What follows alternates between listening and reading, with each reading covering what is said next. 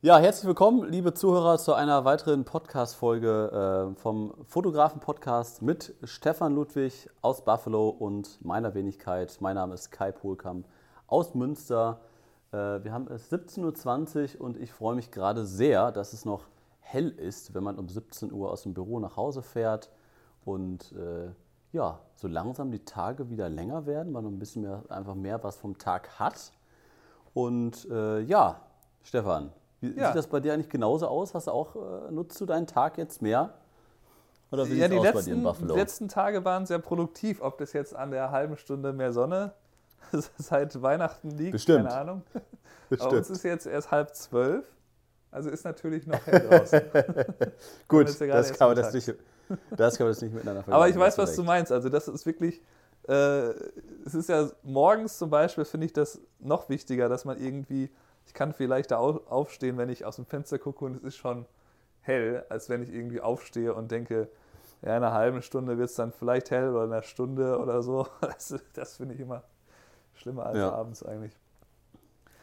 Ja, so, wir haben uns ein Thema rausgesucht, liebe äh, Zuhörer. Und äh, ja, dieses Thema wird es auch in den nächsten Wochen als Videokurs auf stefanundkai.de geben. Ähm, letztendlich 360-Grad-Fotografie ist ein Thema, was ich quasi vor ungefähr ein, zwei Jahren ähm, ja, schon mal geguckt habe, wie das Ganze funktioniert, wie man das anbieten kann. Und erst seit September, Oktober, ich habe das schon mal angesprochen, ähm, ja, wirklich äh, geguckt habe, wie kann man das noch besser machen, weil das aufgrund eines, einer, einer ähm, Firmenkundenanfrage haben wir einen realen Auftrag quasi bekommen zur 360-Grad-Fotografie. Wir hatten da schon ein bisschen Erfahrung, das war ein bisschen was Größeres und das war letztes Jahr und jetzt haben wir im Januar einen Folgeauftrag bekommen, der nochmal wesentlich größer ist, wo wir jetzt Februar, März, April, Mai äh, einige Sachen fotografieren werden mit der 360-Grad-Fotografie, obwohl das in der Vergangenheit nicht, überhaupt nicht unser Schwerpunkt war.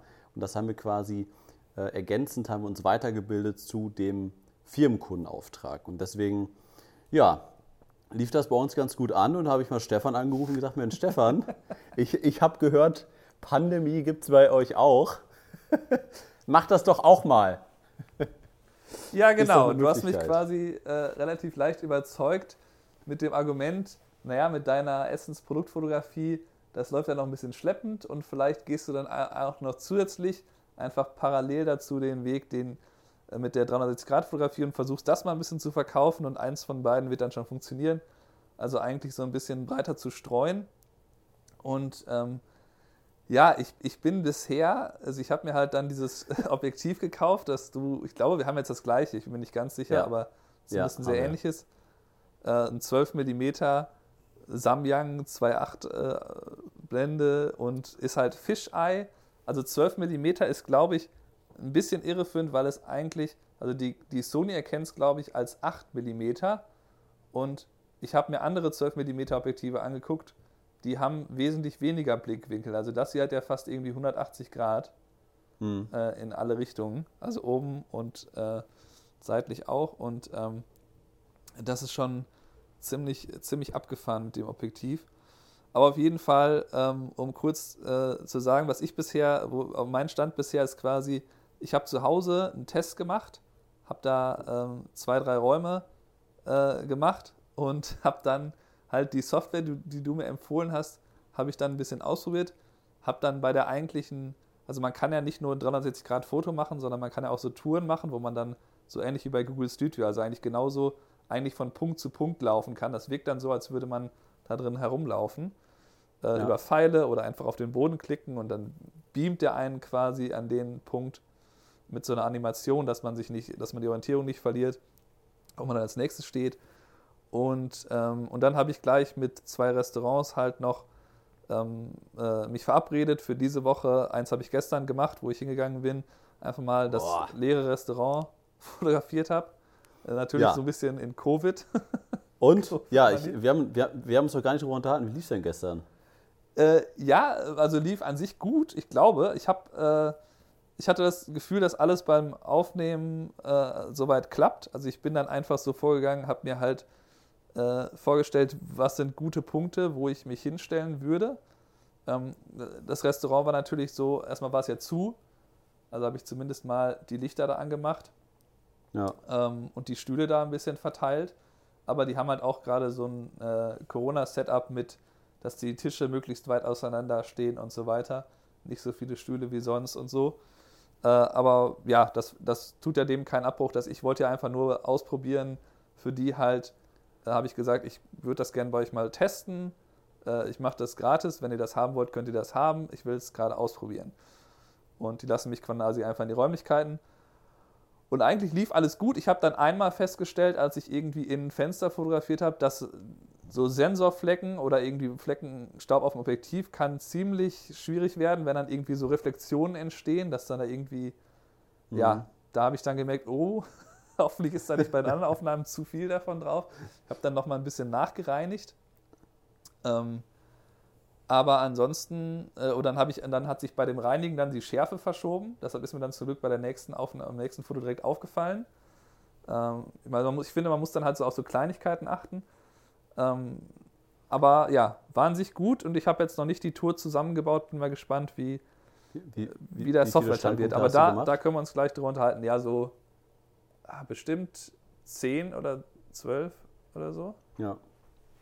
Also, dass du gerade schon einen wichtigen Punkt angesprochen hast mit den Sensorflecken, passiert natürlich dann, äh, erst wenn, wenn der Sensor dreckig ist, aber das fällt meistens nicht auf, äh, wenn man halt offenblendig arbeitet. Also wir arbeiten ja nicht immer mit Blende 1.8 oder 2.8 oder sonst was.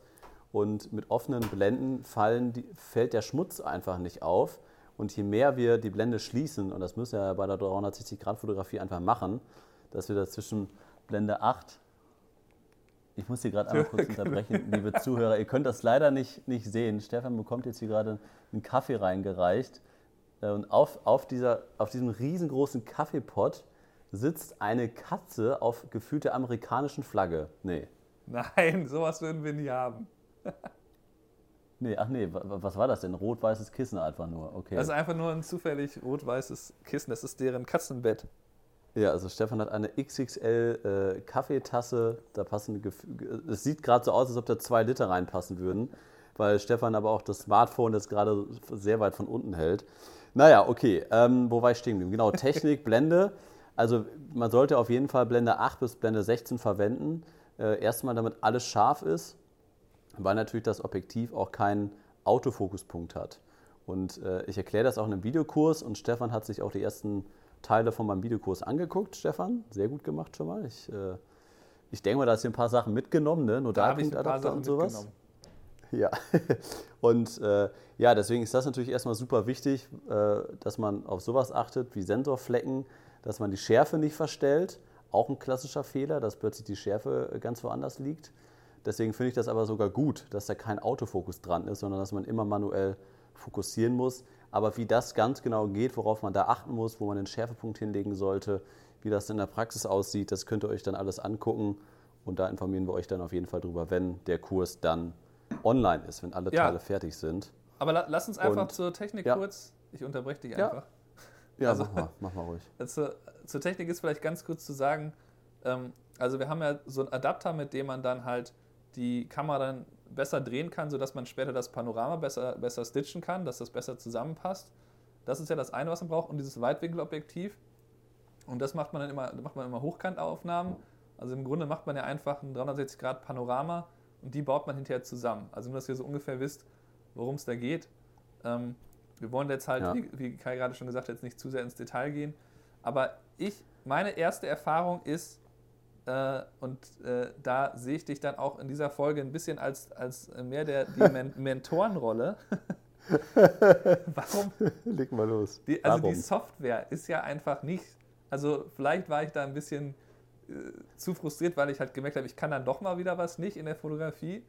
Aber die mhm. ist ja nicht so ganz einfach, die Software. Und du hast ja schon im Kurs auch richtig gesagt, man verbringt irgendwie gefühlt ein Viertel mit den Aufnahmen. Ich war dann nach einer Stunde fertig, maximal, ich habe glaube ich ja. drei, für dreiviertel Stunde äh, war ich da maximal am Fotografieren. Und äh, ich glaube eher eine halbe. Und, äh, und dann setzt man sich halt stundenlang an die Software. Ne? Das ist halt, für alle, die, die den Teil nicht mögen, ist das, glaube ich, nicht die richtige Art der Fotografie. Aber ähm, aber wie, wie findest du, hast du das Gefühl, das war nur am Anfang schwierig, da sich einzuarbeiten in der Software? Findest du es mittlerweile gut oder? Was ist da dein ja, also, Bezug zu deiner Meinung? Also ich, ich habe das ja quasi schon vor zwei Jahren, habe ich das erstmal getestet und da hatte ich habe ein paar Fehler gemacht, was dieses Zusammenrechnen über die Software super kompliziert gemacht hat, wo viele äh, Fehler aufgetreten sind. Und das hat den ganzen Workflow nochmal verzehnfacht an Arbeitszeit, weil da diese ganzen äh, Stitching-Fehler und sowas aufgetreten sind, dass Übergänge äh, zu sehen waren und sowas. Ähm, und deswegen muss man halt von vornherein einfach richtig arbeiten, dass man den Nodalpunkt richtig definiert, dass man die Kamera richtig dreht, also auf so ein paar gewisse Sachen einfach achten. Und wenn das dann funktioniert, dann hat man auch eigentlich hinten raus bei der Software nicht mehr so viel Arbeit. Ne? Und was ja dann die verschiedenen ja. Schritte sind, das erklären wir dann ja auch im Kurs, also importieren, bearbeiten, zusammenstitchen etc., was da alles dazukommt. Ähm, aber ich empfinde das jetzt nicht als störend, weil jetzt bei meinem letzten Auftrag, im November war das, glaube ich, das war halt ein Rundgang von ungefähr 26 einzelnen Spots. Ne? Und dann fragt der Kunde auch, ja, wie lange dauert denn sowas? Ne? Die hatten da irgendwie, das war halt so eine, eine Badausstellung, ähm, die wir dann fotografiert haben, weil halt wegen Corona alles geschlossen, darf keiner kommen. Mhm. Bitte fotografiert das mal. Wir wollen das ermöglichen, dass die Leute sich hier äh, bewegen können, dass sie sich alles angucken können. Und ja, die haben da acht Stunden für angesetzt. Und habe ich denen gesagt, nee, nee, äh, zwei bis drei Stunden brauchen wir dafür. Was? So schnell geht das? Ja, boah, Moment mal, ne? also nicht, dass ihr mich jetzt den Preis noch runter, runterhandeln wollt. Äh, die meiste Arbeit ist nachher hinten dran. Ne? Aber trotzdem, finde ich, macht es dann Spaß. Und wenn man das konzentriert macht, ich habe, glaube ich, für diese zwei bis drei Stunden und 26 äh, Bilder, habe ich dann nachher ungefähr, ich sag mal, acht Stunden an Arbeit äh, vom, vom Rechner benötigt, das alles zusammenzustitchen, das auch nachher in der Software hochzuladen, die das ja zu, dann zu einem Rundgang ermöglicht. Und da sind ja dann noch mehr Möglichkeiten, äh, drin, was Infokarten, was Rundgänge angeht, was Webseitenverknüpfung angeht. Du kannst Produkte und Bilder mit in diesen Rundgang einbauen. Also kannst du echt sehr, sehr viele geile Sachen machen. Ähm, aber ich, ich will noch gerne einmal kurz, wenn jetzt viele Fotografen zuhören, die sagen, meine Güte, da habe ich keine Ahnung von, den Podcast brauche ich mir nicht anhören, warum soll ich mir das hier weiter anhören? Denn eigentlich ist es halt ein Bereich, der, wie Stefan schon richtig sagt, sehr, sehr wenig mit der Fotografie zu tun hat. Du, du musst also du darfst dich eigentlich nicht mit Menschen auseinandersetzen, da darf kein Mensch auf den Fotos zu sehen sein. Deswegen ist auch gerade eigentlich perfekter Zeitpunkt, um zur Corona-Zeit jetzt quasi diese Fotos zu machen, weil sowieso alle Läden leer sind. Ähm, und das ist jetzt natürlich für alle Fotografen, die jetzt gerade durch, Porträt, oder durch Hochzeiten, durch Porträtfotos, die alle gerade wegfallen, äh, jetzt sagen, oh, ich habe so viel Zeit, ich muss irgendwie ein bisschen was anderes machen, finde ich, ist das ein sehr, sehr gute Richtung, die 360-Grad-Fotografie, ähm, sowas anzubieten. Und das ist sehr, sehr einfach, so wie du das jetzt ja auch machst, sich schnell ein Portfolio aufzubauen, indem man, so wie du das ja auch gemacht hast, sich jetzt zwei, drei Restaurants und Bars raussuchst, suchst, äh, da einmal diesen Rundgang erstellst und gehst dann mit diesen zwei, drei Portfoliosachen dann zu realen Kunden, die dich dafür bezahlen sollen. Und äh, ich glaube, und deswegen habe ich dir das ja auch empfohlen, Stefan, dass das äh, realistischer ist, damit quasi jetzt Umsätze, Umsätze, Umsätze zu generieren, ähm, als mit deiner äh, Food-Fotografie, was glaube ich noch mehr nischenhafter ist als diese Rundgänge, weil diese Rundgänge, die, das kann man gerade, finde ich, besser argumentieren und sagen, die Leute haben gerade Angst wegen Corona, die werden äh, über Monate vielleicht jetzt nicht mehr in so eine Badausstellung reingehen, weil die, auch wenn es auch wenn es irgendwann möglich ist, werden sie es vielleicht nicht machen. Und deswegen muss man jetzt auf diese digitale Schiene aufsatteln. Ja, gut, da gibt es da gibt's natürlich jetzt äh, lokale Unterschiede, dass hier selbst Restaurants jetzt wieder aufmachen. Also zum Beispiel hatte das Restaurant, wo ich jetzt, ähm, wo ich jetzt drin war, die hatten auch ein bisschen so, eine, so ein Konzept für eine Zeit lang, dass die da mehr so für Takeout schon gedacht sind. Äh, so wie in New York diese Delis für alle, die das kennen, so ein bisschen, dass man sich da so Sandwiches machen lässt und die dann mitnimmt. Ah, okay. Äh, und das haben die jetzt eine Zeit lang gemacht, obwohl die eigentlich mehr so ein High-End-Restaurant sind. Und jetzt gehen die halt wieder da drauf, weil das jetzt wieder mit eingeschränkter Kapazität möglich ist. Aber trotzdem sind natürlich, das ist, das ist äh, an sich richtig, was du da sagst, eben die Argumente sind jetzt gerade noch äh, total frisch, dass man eben sagt, ne, die Leute, die jetzt Angst haben, shoppen zu gehen, selbst wenn euer Laden wieder auf sein darf, ähm, die können sich dann mal virtuell umgucken oder bei einem Restaurant letztlich wäre es ja auch so, dass es einfach total. Zum Beispiel könnte man dieses Covid-Setup ja sogar zeigen, dass man sagt, ja, bei uns, bei euch könnt ihr uns, äh, ihr könnt euch sicher fühlen, wir haben die Tische hier so auseinandergerückt, hier steht überall Hand Sanitizer. Man könnte das ja, ja quasi so ein bisschen sagen, hier guck mal, aktuell sieht es bei uns so aus. Ähm, das ist, ja, das kann man alles argumentieren. Ähm, und äh, ja, ich sehe das jetzt auch so ein bisschen so, dass, dass ich jetzt quasi für mich was Neues ausprobiere, um was Neues zu lernen. Und das ist halt wieder so ein neuer Skill, wenn ich, und ne, dieses Objektiv ist quasi eine neue Fähigkeit, die ich habe. Ob ich jetzt ja. in den nächsten sechs Monaten da das große Geld mitmache oder vielleicht nur, sagen wir mal im schlimmsten Fall, meine Investition so gerade äh, wieder reinbekomme oder, oder, oder auch nicht, äh, das spielt dann nicht unbedingt langfristig so eine Rolle, wenn es dann, ähm, wenn es dann da langfristig Geld gibt. Aber ich finde halt den, den Bereich total spannend. Ich versuche ja, ich habe ja auch dieses ähm, Virtual Reality Headset ähm, seit irgendwie einem Jahr oder so und spiele da immer so ein bisschen rum und gucke mir da Spiele an, gucke an, was es da sonst so für Umgebungen gibt. Und das bringt das ja quasi auf ein neues Level. Also wenn du dich in Google Street View in Virtual Reality reinstellst, da gibt es ja ganze Apps, wo man dann quasi einfach virtuell reisen kann. Wo man dann einfach irgendwie eingibt, ja, ich würde gerne mal hier äh, Machu Picchu in, äh, stehen oder ich will mich jetzt mal hier in, in Deutschland auf die Zugspitze stellen. Ähm, und dann denkst du halt, du bist wirklich da, weil du kannst dich einfach umdrehen und ne, hast einen 360 Grad Blickwinkel. Und das ist ja quasi ja. nochmal die Weiterentwicklung von dieser, von dieser Tour, äh, wo man sich dann sowas vorstellen kann, wie wenn man jetzt zu einem, ähm, ich arbeite jetzt auch mit so einem Unternehmen zusammen, die halt Apartments haben, ganz, ganz viele. Und wenn die erstmal irgendwie so ein, zwei Model-Units, nennt man das hier, haben, die halt vielleicht auch äh, schon mal Möbel drin haben, wo da mal irgendwie eine Couch steht oder so, das ein bisschen dekoriert ist. Und wenn man das davon machen würde, und dann kann man denen halt total einfach sagen, guck mal, ihr könnt, die Leute können sich auf dem Smartphone das viel genauer anschauen, wie die Wohnung dann aussieht. Ihr könntet sogar theoretisch denen so eine Virtual Reality Brille aufsetzen und die können sich fünf ja. Wohnungen oder fünf Häuser angucken und dann sagen die, das fand ich am spannendsten, lass uns da mal zusammen hinfahren. Und dann spart ihr euch zwei, drei Termine, die vielleicht sonst, äh, die ihr vielleicht sonst hättet machen müssen und äh, haut den Kunden um mit so einer so einem völlig übertrieben futuristischen Service. Aber das, ja. das setzt sich hier tatsächlich total durch. Also Katie, meine Frau, hat halt äh, gesagt, dass die äh, ja, dass, dass, dass das ganz oft schon in diesen Häuseranzeigen hier der Fall ist, dass die sowas anbieten. Ne? So eine virtuelle Tour ist da mit drin und dann kann man halt auf dem Smartphone oder was auch immer für ein Gerät man sich das anguckt, sich da so durchsteuern. Und das natürlich gerade für äh, für Häuser oder Wohnungen total spannend, weil man sich das ja viel besser vorstellen kann. Jeder weiß ja, ich habe auch schon mal von einem Hotelprospekt geniale Bilder gesehen, wie toll der Raum aussah. Ich meine, erinnerst du dich an Washington DC, wo ich da war in diesem Mini-Raum? Der sah riesengroß ja. aus auf, auf dem Bild. Und das war der kleinste Hotelraum, den ich Habe ich hatte. nicht gesehen. ja, das ist, natürlich, das ist natürlich auch ein Punkt. Und vor allem bei dir, Stefan, ist es ja auch, du hast ja schon viel diesem Immobilienbereich gemacht, ob das jetzt hier dein Total Wrecking war und die ganzen Abrissfirmen oder jetzt diese Immobiliengeschichte, die du ja auch schon letztes Jahr äh, einige Male gemacht hast, Innenaufnahmen, Außenaufnahmen, äh, Drohnenaufnahmen. Und da ist das ja quasi nur so ein, so ein Unterbereich oder Unterkategorie von Immobilienfotos, dass du dann sagen kannst, oder du wirst zum Beispiel jetzt wieder beauftragt, du fotografierst nochmal das und das Objekt und dann schickst du den einfach so, hier, guck mal übrigens, äh, 360-Grad-Fotografie, äh, mache ich jetzt auch für einige Kunden. Äh, so, so würde das aussehen. Habt ihr da vielleicht auch Interesse dran? Das kann ich mir bei euch so und so und da und da in dem und dem Bereich vorstellen. Einfach mal mitschicken. Genau, ja, ja man kann das, das, natürlich auch, wie, genau, wie du sagst, ist perfekt, wenn man dann sagt, hier, man macht das einfach mal oder man bietet das dann zusätzlich an, wenn, wenn so eine Anfrage kommt. Oder man kann eben dann, das werde ich ja dann wohl machen, dann auch ein bisschen proaktiv auf die zugehen und sagen, hier, ähm, so, so, hier ist ein Beispiel, wie würde euch das interessieren?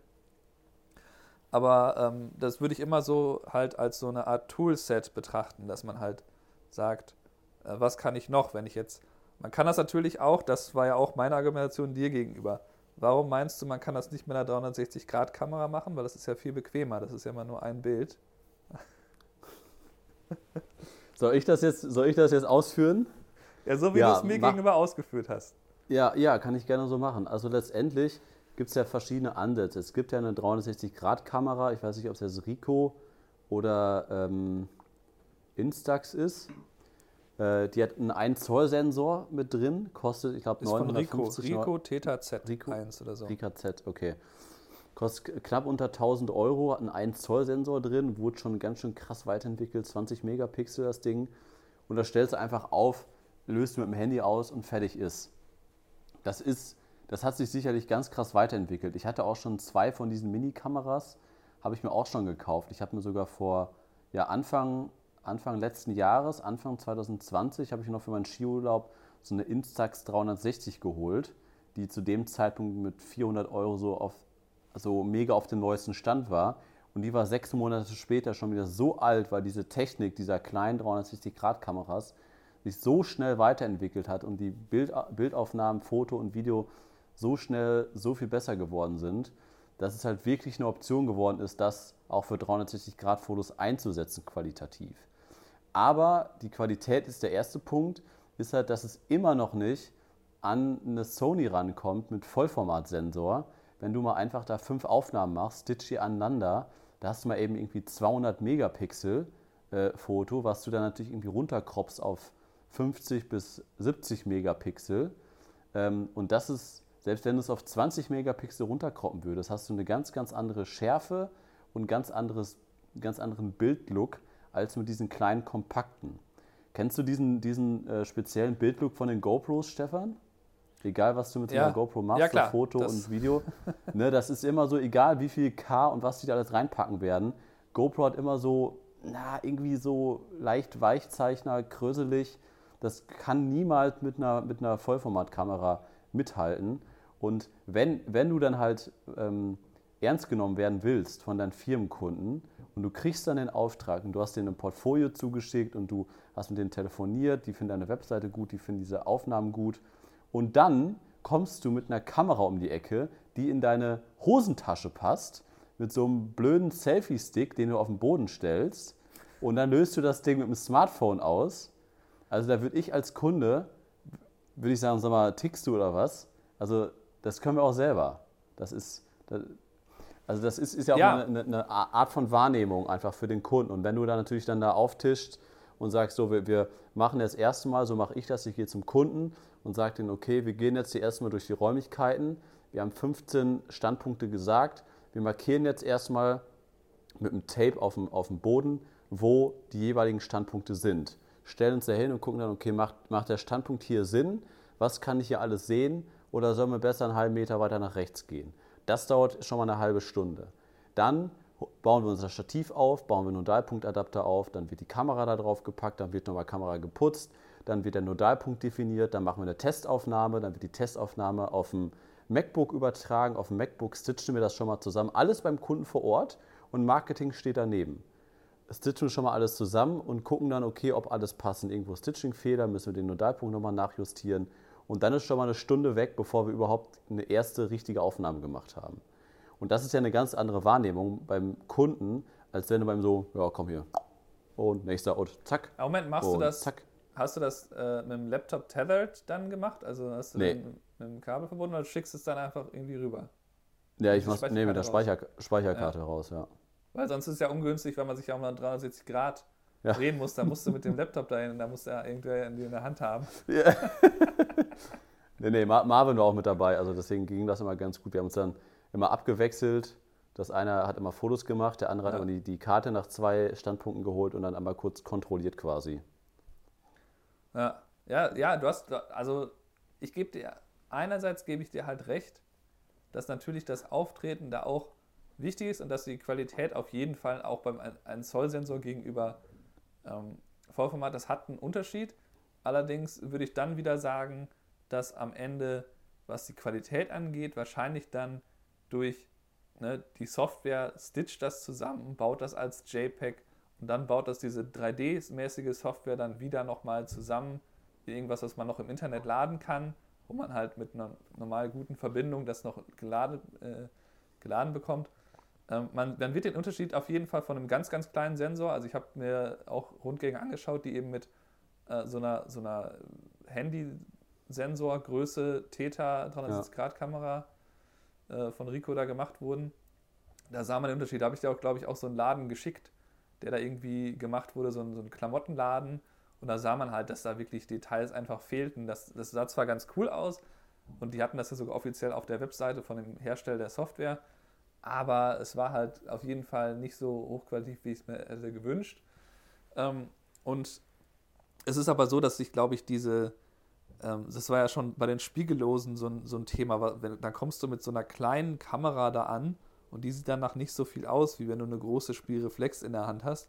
Das hat sich ja mittlerweile total geändert. Aber ja, natürlich ist es nochmal krasser, wenn du da wirklich mit so einem so einer äh, GoPro-artigen Kamera da auftauchst, die wirklich so extrem mini ist und dann auch noch so ein komischer, weil je kleiner das Stativ, desto besser. Das kann man eigentlich nicht machen. Da, da kann ich mit, mit, mit, dem Fahrrad zum, zum Firmenkundenauftrag fahren. Brauche ich gar nichts. Handy, Kamera in der Tasche ja. und so ein Selfie-Stick. Aber das ist, das ist letztlich auch, das würde ich dann vielleicht gleich dazu sagen, äh, eine der, es ist mittlerweile sind die Smartphones eben dann schon so gut, dass man, es gibt zum Beispiel einen, einer der größten Anbieter ist ja Metaport von diesen 360-Grad-Rundgängen. Und das ist hier auch ja. so ein bisschen äh, teilweise schon bei den, äh, was jetzt die Real Estate-Leute angeht, also die die Wohnungen vermieten, verkaufen oder Häuser. Da ist das schon so eine Art wie Tempo für Taschentuch, das eine Wort ist, ist Metaport so. Das ist der Standard, äh, in einigen Bereichen zumindest. Und ähm, ja, da kann man halt wirklich mit dem Handy eigentlich, kann sich jeder die App runterladen und kann da anfangen, das Handy einfach so rumzubewegen oder dann einzelne okay. Fotos machen zu lassen. Und dann kann er das in der App zusammenbauen. Und das habe ich ein bisschen ausprobiert. Und das hat nicht besonders viel Spaß gemacht, weil das Handy dann im Innenraum und dann soll das Handy selber stitchen und so. Da muss man dann manche Bilder fünf, sechs Mal machen. Aber es geht. Und ähm, es ist so, dass quasi äh, da werden innerhalb von wenigen Jahren, wird man da wahrscheinlich nicht mehr mit dem Nodalpunktadapter an und 12 mm hingehen müssen. Also weil es dann einfach ähm, einfache Möglichkeiten gibt oder vielleicht gibt es eine 360-Grad-Kamera, die man da dafür speziell einsetzt. Ähm, Frage ist halt, okay, wie fängt man jetzt, wie fängt man jetzt an? Also ich gehe davon aus, genau, also wenn ich das jetzt, wenn ich da jetzt einsteige und ich würde das jetzt regelmäßig in Masse produzieren, dann stelle ich mich da nicht mehr mit dem Nodalpunktadapter hin.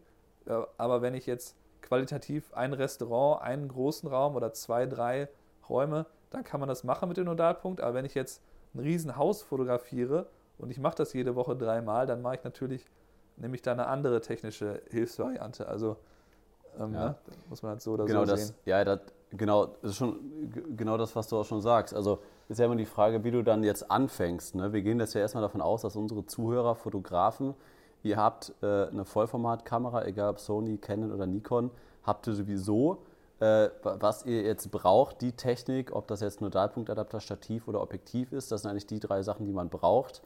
Natürlich Software braucht man noch. Ähm, da kommt ihr nachher ungefähr aufs Gleiche raus, als ob ihr euch jetzt hier die Ricoh Theta Z für 1000 Euro kauft. Ne, also das ist ungefähr gleicher Preis. Und dafür habt ihr aber letztendlich viel, viel höhere Qualität. Und das ist ja letztendlich auch noch ein Alleinstellungsmerkmal. Und damit hebt ihr euch ja von anderen Leuten äh, ganz klar ab. Und es gibt ja einen eigenen Bereich, äh, Google Street View, ähm, wo du dich quasi von Google lizenzieren kannst. Und das bin ich zum Beispiel seit fünf Jahren oder sowas, als ich mir die erste kleine gekauft habe von, von Rico damals. Ähm, habe ich einfach ganz viele Standorte, überall im Urlaub auch, egal wo ich war. Ich glaube, ich habe über 50 360-Grad-Fotos bei Google Street View hochgeladen und äh, musste dann noch irgendwie, ich, ja, auf jeden Fall bin ich quasi lizenzierter Google Street View-Fotograf und werde damit quasi anderen Leuten vorgeschlagen, der ist lizenziert. Kann mir so ein, so ein Logo irgendwie auf die Webseite packen und sowas. Mhm. Und da rennen aber so viele rum mit diesen kleinen Kameras. Ähm, ja, was natürlich jetzt gerade, wie du schon sagst, die Technik ist schon relativ weit. In einigen Jahren wird das Standard sein. Ähm, das gibt es ja jetzt auch schon, aber dann kosten die Dinge halt auch 4, 5, 6, 7.000 Euro, wo du so eine fertige 360-Grad-Kamera hast. Und dafür, wenn man jetzt gerade erstmal anfangen will damit, ist es natürlich viel, viel zu teuer. Und deswegen ist halt das, was ich jetzt oder was ich dir empfohlen habe oder was ich jetzt in dem Kurs empfohlen habe, wie ich es auch gemacht habe, glaube ich, ist jetzt erstmal der beste Ansatz. Dass man die Technik, die man schon hat, mit Kamera, äh, Lightroom braucht ihr, äh, Photoshop braucht ihr auch noch ein bisschen, äh, und dann brauchst du noch einmal eine zusätzliche Software und Objektiv und einen und dann kannst du starten. Ja, genau. Also mir war es ja sogar so, das hat jetzt 500 äh, Dollar gekostet an äh, Adapter fürs Stativ und das Objektiv, das war halt gerade im Angebot. Und ja. äh, das war quasi die Hälfte von der Kamera mit dem 1 Zoll Sensor. Und die ist ja auch so spezialisiert, dass sie wirklich nur für Fotos gut ist. Also die kann zwar Video, aber ich könnte da jetzt nicht irgendwie sagen, ja gut, die kann ich jetzt auch noch für 360 Grad Videoaufnahme ab und zu benutzen. So richtig, zumindest nicht, soll die nicht so gut dafür sein. Und ja, dann kostet es mich quasi nur die Hälfte. Und dann, wenn ich jetzt auf einmal ähm, da schnell mehrere tausend Dollar Umsatz mit machen würde, dann könnte ich ja immer noch sagen, okay, dann hole ich mir noch die, äh, diese 1 Zoll Sensor 360 Grad Kamera aus den und den Gründen und ich kriege es ja offensichtlich rein, das Geld. Also so muss man es auch immer betrachten, dass sich das Tool ja auch wechselt. Das geht ja, wie gesagt, eher um das, dass man ein Instrument hat, mit dem man eben Geld verdienen kann, dass man eben diese Fähigkeiten aufbaut. So wie ne, beim Drohnefliegen ist ja auch so. Jeder kann sich eine Drohne kaufen, ähm, aber die dann auch äh, während des Shooting-Tages, da wo vielleicht noch andere Sachen passieren, schnell einsetzen und innerhalb von fünf Minuten die Schüsse zu filmen äh, ja, die, das kann eben nicht jeder. Also es ist einfach so diese Erfahrung damit, dass man, wenn man jetzt zum Beispiel einsteigt und sagt, ich kaufe, ich kaufe mir jetzt das Equipment für 360 Grad, ähm, dann ist man halt äh, wahrscheinlich dadurch, dass man schon viel damit Erfahrung gesammelt hat, weiter, als wenn sich jemand in zwei, drei Jahren halt dann die neue 360-Grad-Kamera kauft, die das dann in gleicher Qualität kann. Ähm, ja. Da geht es eigentlich eher darum, dass man halt frühzeitig dabei ist und sich halt auskennt und dann einfach diesen Erfahrungsvorsprung hat und auch einfach das Verstehen von dem Ganzen. Äh, weil das wirklich ja, das, das, das muss ich, man sagt ja oft steile Lernkurve, ne? das ist irgendwie so der nette Begriff dafür, wenn es am Anfang schwierig ist, dass man da erstmal einiges verstehen muss, dass man das hinbekommt. Und genau das habe ich jetzt eben die letzte Woche erlebt. Ich hatte das, hatte die, äh, das Equipment da, du hast mir die Software genannt, ich habe mir den Kurs angeguckt und dann hatte ich auf einmal diese Termine mit den Restaurants so noch schnell schneller, als ich gedacht hätte, dass die zustande kommen. Und dann dachte ja. ich so, oh, jetzt musst du das aber auch können. Ne? Wenn du da am Montag hingehst, dann musst du aber schon mal ein Beispiel produziert haben zu Hause, dass du auch weißt, worauf du achten musst und musst ja, jetzt die Decke fotografieren oder nicht. Und ja. Ähm, ja. Aber es ist halt, ich fände es auf jeden Fall total spannend. Ich bin mal gespannt, ich, äh, wie, wie sich das entwickelt. Werden wir dann sicherlich ja berichten, wenn ich da Aufträge in der Richtung mache. Und ja. Ähm, ja. Ein, ein, ein, abs ein abschließender Punkt nochmal, das, äh, da haben wir jetzt in dieser Podcast-Folge noch nicht, noch nicht drüber geredet, aber ich glaube, Stefan, wir haben da letzte Woche kurz drüber geredet. Es, was aber natürlich immer ein gravierender Unterschied ist, ist, dass ich jetzt natürlich in der Luxussituation bin und dass mich ein Firmenkunde angesprochen hat, könntest du das machen? Wir finden deine Aufnahmen gut, äh, wir bräuchten mal das. Und da habe ich gesagt, ach ja, genau, das habe ich schon mal vor einem Jahr gemacht. Ja, ja, das kann ich. Äh, und da muss ich das nochmal neu auffrischen und mir noch mal was überlegen, wie man noch ein paar technische Finessen dazu mit anbieten kann. Also ich hatte quasi, der Auftrag war da und ich musste das Ganze quasi nur noch annehmen und sagen, ja, kann ich, nochmal kurz auffrischen und dann haben wir es umgesetzt. Ähm, und dann konnten wir natürlich auch die Preise dafür verlangen, die wir haben wollten. Also wir sprechen jetzt halt von zehn Aufnahmen ungefähr, ich sag mal 1000 Euro, 25 Aufnahmen vielleicht so 1,8 oder sowas. Ne, das ist so die Preisrange, was ich da jetzt für verlangt habe und was der Kunde ja. auch gezahlt hat. Und es war auch nicht so, dass ich jetzt der alleine auf dem Markt war. Ähm, mir wurde ganz klar gesagt, dass es Mitkonkurrenten gibt, die, äh, die auch mit im Spiel waren. Und ich war beim Marketing letztes Jahr. Ich habe mich vorgestellt. Ähm, man hat sich kennengelernt. Ich habe da was vorgelegt. Und äh, letztendlich waren auch andere Leute. Mir wurde nachher gesagt, das hat was mit preisliche, hat auch preisliche Aspekte. Also scheine ich nicht der teuerste gewesen zu sein auf dem Markt. Mhm. Ähm, und das ist natürlich eine andere Ausgangssituation als bei dir, Stefan, ne? wo du jetzt natürlich sagst, ich will das jetzt, äh, ich will das jetzt anbieten und du musst jetzt proaktiv auf Kunden zugehen, hast aber bis dato noch keinen, der dich angesprochen hat. Weil es ja. ist natürlich Kundenakquise technisch auf jeden Fall schwieriger. Genau, also das ist, das ist auf jeden Fall so, dass äh, da kann man, kann ich vielleicht zu sagen, dass ich da selber äh, oft sehr ungeduldig bin. Also so wie ich jetzt ungeduldig war beim Softwarelernen, merke ich dann halt, ähm, oha, äh, ne, wenn ich das, ne, dann funktioniert irgendwas nicht. Ähm, okay, dann muss ich das, das ist ja die größte Scheiße, die Software. nee, es war dann eher so, ich habe dann zum Beispiel irgendwie, ich habe eine Aufnahme gemacht ne, und dann habe ich halt diese Testaufnahmen zusammengebaut und dann wollte ich die in die Software einladen, dass es zu einer virtuellen Tour wird und nicht nur ein Panorama, weil das Panorama habe ich ziemlich schnell hinbekommen, dass das gut aussah. Und dann ging das irgendwie nicht mit, den, mit dem zusammenbauen. Und dann musste ich quasi, oder muss ich nochmal einen Faktor verändern, dann muss ich halt nochmal neu, äh, neue Aufnahmen machen und so. Und dann bin ich, muss ich immer, dann wollte ich halt immer weitermachen. Aber genauso wie dabei man da ein bisschen Geduld mitbringen soll, muss man natürlich, also gehe ich davon aus, dass ich jetzt auch relativ viele ansprechen muss, bis ich da was wirklich, äh, wirklich was verdiene. Da muss man halt ähm, ja, ein bisschen einfach eine Zeit lang Leute ansprechen, so wie es mit der Food-Fotografie bei mir ja auch ist. Ne? Einfach langfristig ähm, da ein bisschen versuchen, viele anzusprechen oder gezielt eben Leute gut anzusprechen und so ein bisschen zu gucken, was einem dann da liegt. Das ist ja quasi der grundsätzlich für, für Marketing ja das, was ja auch viele der Pro-Abonnenten jetzt gerne von uns wissen wollen, wie geht es denn mit dem Marketing? Und das ist natürlich so eine grundsätzliche Regel, dass man dann einfach ausprobiert, verschiedene Strategien, die aber auch langfristig fährt. Also äh, nur weil ich jetzt fünfmal von Unternehmen, denen ich äh, spezielle Fotos von deren äh, Essensprodukten geschickt habe, entweder eine nettes, nette Absage oder gar nichts gehört habe. mhm. Äh, das heißt ja nicht, dass nicht bei der sechsten oder bei der siebten Anfrage der Art das funktioniert. Und vielleicht muss ich einfach auch zehnmal sowas fotografieren, bis dann meine Fotos gut werden. Also ich weiß ja auch, dass meine Fotos von Essen sind noch längst nicht auf dem Niveau wie meine Hochzeitsfotos. Äh, trotzdem mhm. muss ich auf dem Weg dahin schon mal anfangen, die möglichst zu verkaufen, weil es ja keinen ja. Sinn macht, wenn ich jetzt zwei Jahre lang mich da zum Superfood-Fotografen äh, selber irgendwie coache und dann, äh, dann kriege ich erst Geld dafür. Ne? Also ähm, da muss man halt immer ein bisschen wir, anschauen, wir, wie, wie es relativ ist.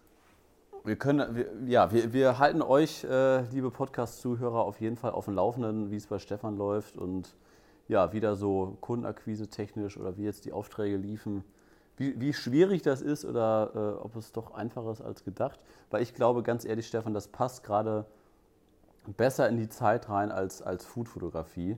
Weil Food, äh, ja, jetzt mit Corona, ich glaube, da haben viele Gastronomen gerade ein paar andere Probleme als jetzt so, so solche Sachen. Und ich glaube, dass man diese, diese digitalen Rundgänge, viele bleiben zu Hause. Ich glaube, ein Lockdown wird es mit Joe Biden bei euch auch noch geben, mit den aktuellen Zahlen, oder? Äh, ja, da sieht es jetzt nicht so aus, als wird er gerade so extrem weiter dran gedreht. Muss man mal gucken, was da weiterkommt. Aber aktuell gehen die Zahlen ja in so einer, also in quasi ein umgekehrtes V wieder nach unten, gehen extrem steil hoch, so um Weihnachten und Thanksgiving herum, so Richtung okay. Winter. Und gerade gehen die massiv wieder runter. Aber man weiß ja dann nie so genau, ob das auch daran liegt, dass jetzt, weil weniger Leute wieder reisen als zu den Feiertagen, dass dann weniger getestet werden. Äh, es sind aber schon, das ist, das finde ich das Spannendste, aktuell sind schon 8% der US-Bevölkerung geimpft. Und bei euch sind es 1,6 oder 1,7% in Deutschland. Was? Wie, wie habt ihr ja. das denn geschafft, 8% Ja, die impfen halt so viel, wie sie können. Noch nicht so schnell vielleicht, wie es geht. Also die, die wollten ja auf eine Million Impfungen pro Tag kommen. Und das sind ja ungefähr 330 Millionen Amerikaner. Ähm, also wird es quasi ein Jahr Was? dauern auf dem äh, Niveau. Und jetzt hat Biden wohl zum ersten Mal gesagt, dass, dass er sich auch vorstellen könnte, dass sie es bald auf 1,5 Millionen Leute pro Tag schaffen. So könnte man es also dann doch noch einiges schneller schaffen. Krass. Ja, und es ja, sind natürlich schon ein Drittel der Leute hatten das schon. Also ist ein Drittel eigentlich wahrscheinlich auch schon immun. Ne? Also, ein Drittel der Amerikaner hatten Corona? Ja, wenn man das hochrechnet, dann, äh, also wenn man quasi mit reinrechnet, dass die Leute, die äh, vielleicht gar nicht positiv getestet wurden, dass da mal so eine Dunkelziffer ist, habe ich in einem New York Times Podcast gehört, dass die äh, davon ausgehen, dass ungefähr ein Drittel schon immun ist, dadurch, dass sie einfach das schon hatten. Fange ich mal eben direkt an zu husten hier. Ja. ja. Hast du diese lustige Geschichte, das war auch in den USA mitbekommen, wo irgend so, eine, äh, so ein Lieferant mit den äh, Impfstoffen ist im Schnee stecken geblieben? Oder war es Kanada oder USA war es? ist im Schnee stecken geblieben, war so ein Megastau und dann äh, konnte die Kühlkette irgendwie nicht aufrechterhalten werden oder sonst was. Und dann war klar, okay, wir kommen hier nicht weg und äh, der Impfstoff verfällt auf jeden Fall in den nächsten zwei Stunden. Was machen wir denn jetzt? Und dann haben sie alle Leute, die im Stau standen, geimpft. und da sind so ganz absurde Bilder warum gekommen, dass die Leute dann aus den Autos ausgestiegen sind, komplette Schneelandschaft und so ein Typ mit Maske auf haut, haut da eine Spritze in den Oberarm rein mitten im Stau. Ja, so viel zum schlecht. Thema Ausbildung, dass man das mit dem Impfen auch kann. Ne? Ja. ja. Und vielleicht war der, war der, ja, vielleicht war er der Fahrer oder der Mitfahrer. Ja, irgendwie. bei euch Amerikanern war, ach komm hier, Spritze, kann auch jeder. rein. ja, also glaubst du, weil ich habe ja Ende Oktober, äh, habe ich ja Urlaub bei mir im Kalender stehen. ist, ist realistisch, dass ich vorbeikommen kann, oder? Ist absolut möglich. Also die krasseste Nachricht haben wir noch gar nicht besprochen. Also ähm, es gibt halt jetzt, ähm, das habe ich dir okay. noch nicht gesagt. Also, Was kommt ähm, denn jetzt? Ja, pass auf. Also ab Mitte März sollen Hochzeiten mit 50% Kapazität und bis zu 150 Leuten in New York State wieder erlaubt sein.